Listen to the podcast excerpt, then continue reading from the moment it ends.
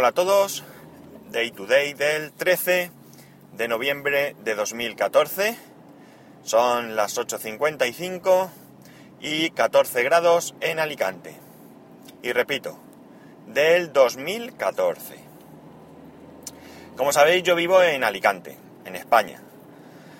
Alicante es una ciudad capital de la provincia del mismo nombre, para el que no la conozca, donde básicamente aquí nuestra, nuestros ingresos provienen del turismo. En toda la provincia de Alicante el turismo es pues probablemente la fuente de ingresos.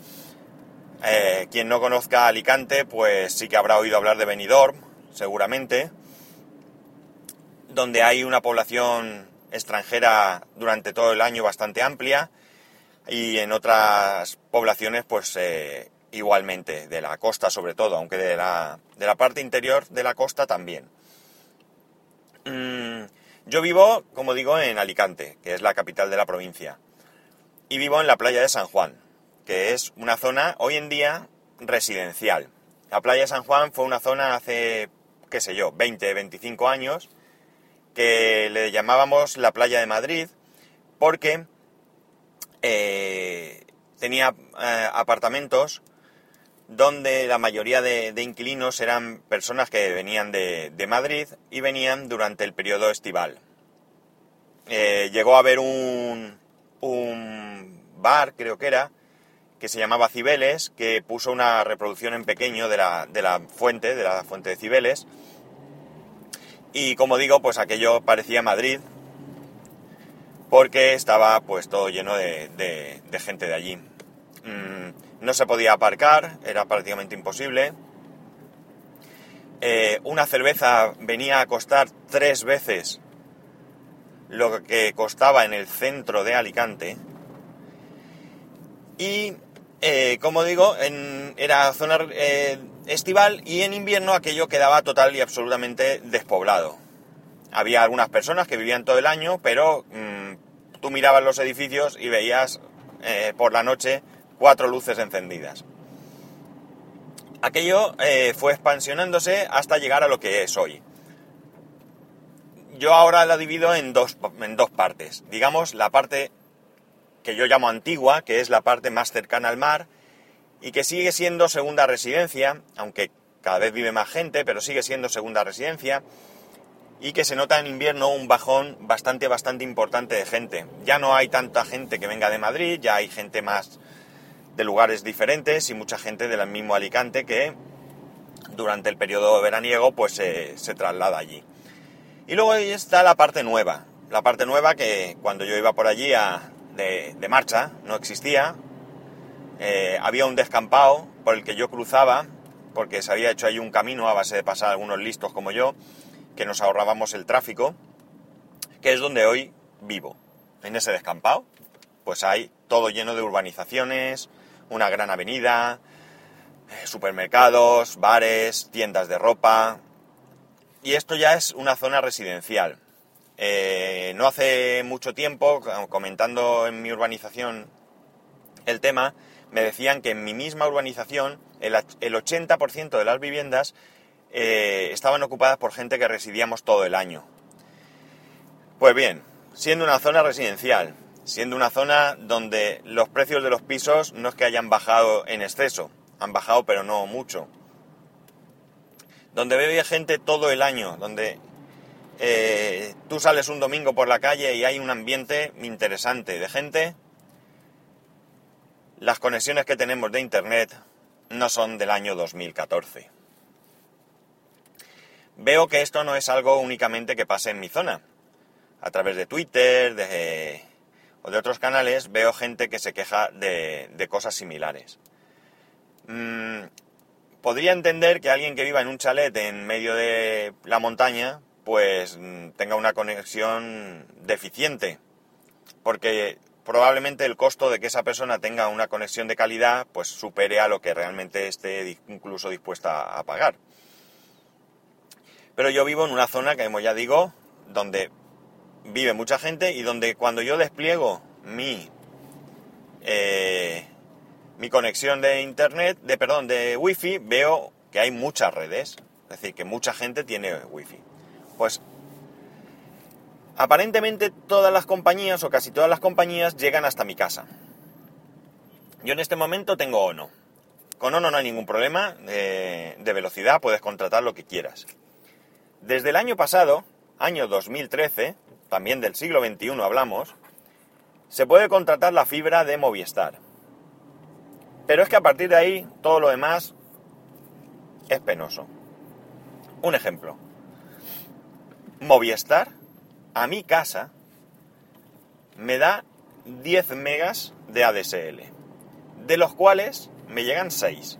Y soy un privilegiado, porque mi urbanización tiene 4 edificios, tres edificios tenemos esta buena conexión, pero un edificio ni siquiera llega a, esta, a este nivel. Parece ser que eh, Movistar eh, movió alguna central, una central de, de ADSL más cerca, pero no da servicio a ese edificio, mm, desconozco el motivo. Esto me lo comentó un técnico que vino una vez. Cuando yo me fui a vivir aquí, estamos hablando del año 2007, yo quise contratar internet y en la empresa de mi mujer pues había una oferta de Arrakis. Arrakis es un proveedor de internet de toda la vida, que hoy en día ni se le oye, creo que lo compró BT, British Telecom, eh, y había una oferta pues muy económica, pero a mi casa llegaban 512K. Estamos hablando del doble de velocidad que me llegaba en el año, atención, 96, 1996. Descarté esa opción, contraté con ya.com, entonces, que ahora ya.com es de Orange, si no me equivoco, y más de lo mismo, me llegaba lo mismo. ¿Por qué? Porque todo venía por el mismo sitio. Así que no había solución. Al final no tuve más, remedio que contratar, pues creo que precisamente fue con Movistar, no con Ono, con Ono. Fue con Ono porque en ese momento era el único que garantizaba una, conexión decente. Eh, a mí me llaman habitualmente, eh, pues como a todo el mundo, aunque últimamente bastante, bastante menos, para ofrecerme de diversas diversos servicios de pues diferentes compañías. Y bueno, ellos me dicen que es que han puesto no sé qué más cerca, que tal y que cual, pero yo no termino de creérmelo. Y como no estoy dispuesto a meterme en una portabilidad que en muchos casos ni tan siquiera me supone un beneficio económico, para que luego pues la conexión sea un asco pille un capazo del 15 y tenga que volver a, a contratar con quien ahora mismo estoy, pues realmente no sé si lo que me cuentan es verdad o no lo es. En mi entorno hay, como digo, muchas conexiones, pero por lo que veo son las de fibra de Movistar o Movistar y son de ONO así que tampoco tengo a nadie a quien preguntar. Bueno, hay una tercera opción que es la conexión a Internet compartida, la conexión comunitaria. Hay una empresa que se llama, eh, bueno, de esto hay varias empresas, pero concretamente en mi, zona hay una que se llama NetJar, que ofrece Internet por 9,95 al mes, que es muy muy barato. No sé si son 10 megas. Eh, sin línea de teléfono. Sin línea de teléfono. La línea de teléfono es problema tuyo. Lo que pasa es que, claro, si tú contratas solamente en una compañía la línea de teléfono, pues las llamadas no están incluidas, con lo cual tendrás que pagarlas. Tienes que pagar la cuota de, línea, que ya vienen a ser unos 18 euros. Y luego hay una cosa que de esta conexión a mí no me gusta, y es que está compartida con todos los vecinos. Con esto no quiero decir que la conexión vaya a ir mal, probablemente esté todo muy bien estudiado para que tú tengas tus 10 megas. Que realmente no sé con quién la contratan. Creo que está, no sé si está con ONO con, o con la fibra de Movistar, ah, no estoy muy seguro. Debe ser con ONO porque la fibra de Movistar, como digo, está desde el año pasado y esta gente hace ya tiempo que, que opera en mi, en mi urbanización. La cuestión es que a mí no me gusta compartirla con todos los vecinos porque siempre puede haber el listo que intente puedes acceder a tu ordenador, lo que sea. Mm, realmente mm, desconozco bastante cuáles son los filtros de seguridad que, que, funcionan en esta, en esta, en esta modalidad. Eh, luego además hay que pagar creo que son 60 euros por la instalación, cuando cualquier otra compañía por la instalación suele ser gratuita. ¿Y por qué yo me hago todo este planteamiento en este momento? Pues en primer lugar por lo que he dicho, porque estamos en el año 2014 y todavía en un país como España, que sí hemos tenido una gran crisis económica, que todavía estamos padeciendo, pero somos un país de la Unión Europea, supuestamente, del primer mundo, un país donde tenemos una compañía de telecomunicaciones que opera a nivel internacional, donde ofrece eh, buenas conexiones y buenos precios en otros países, pero aquí nos tiene abandonados.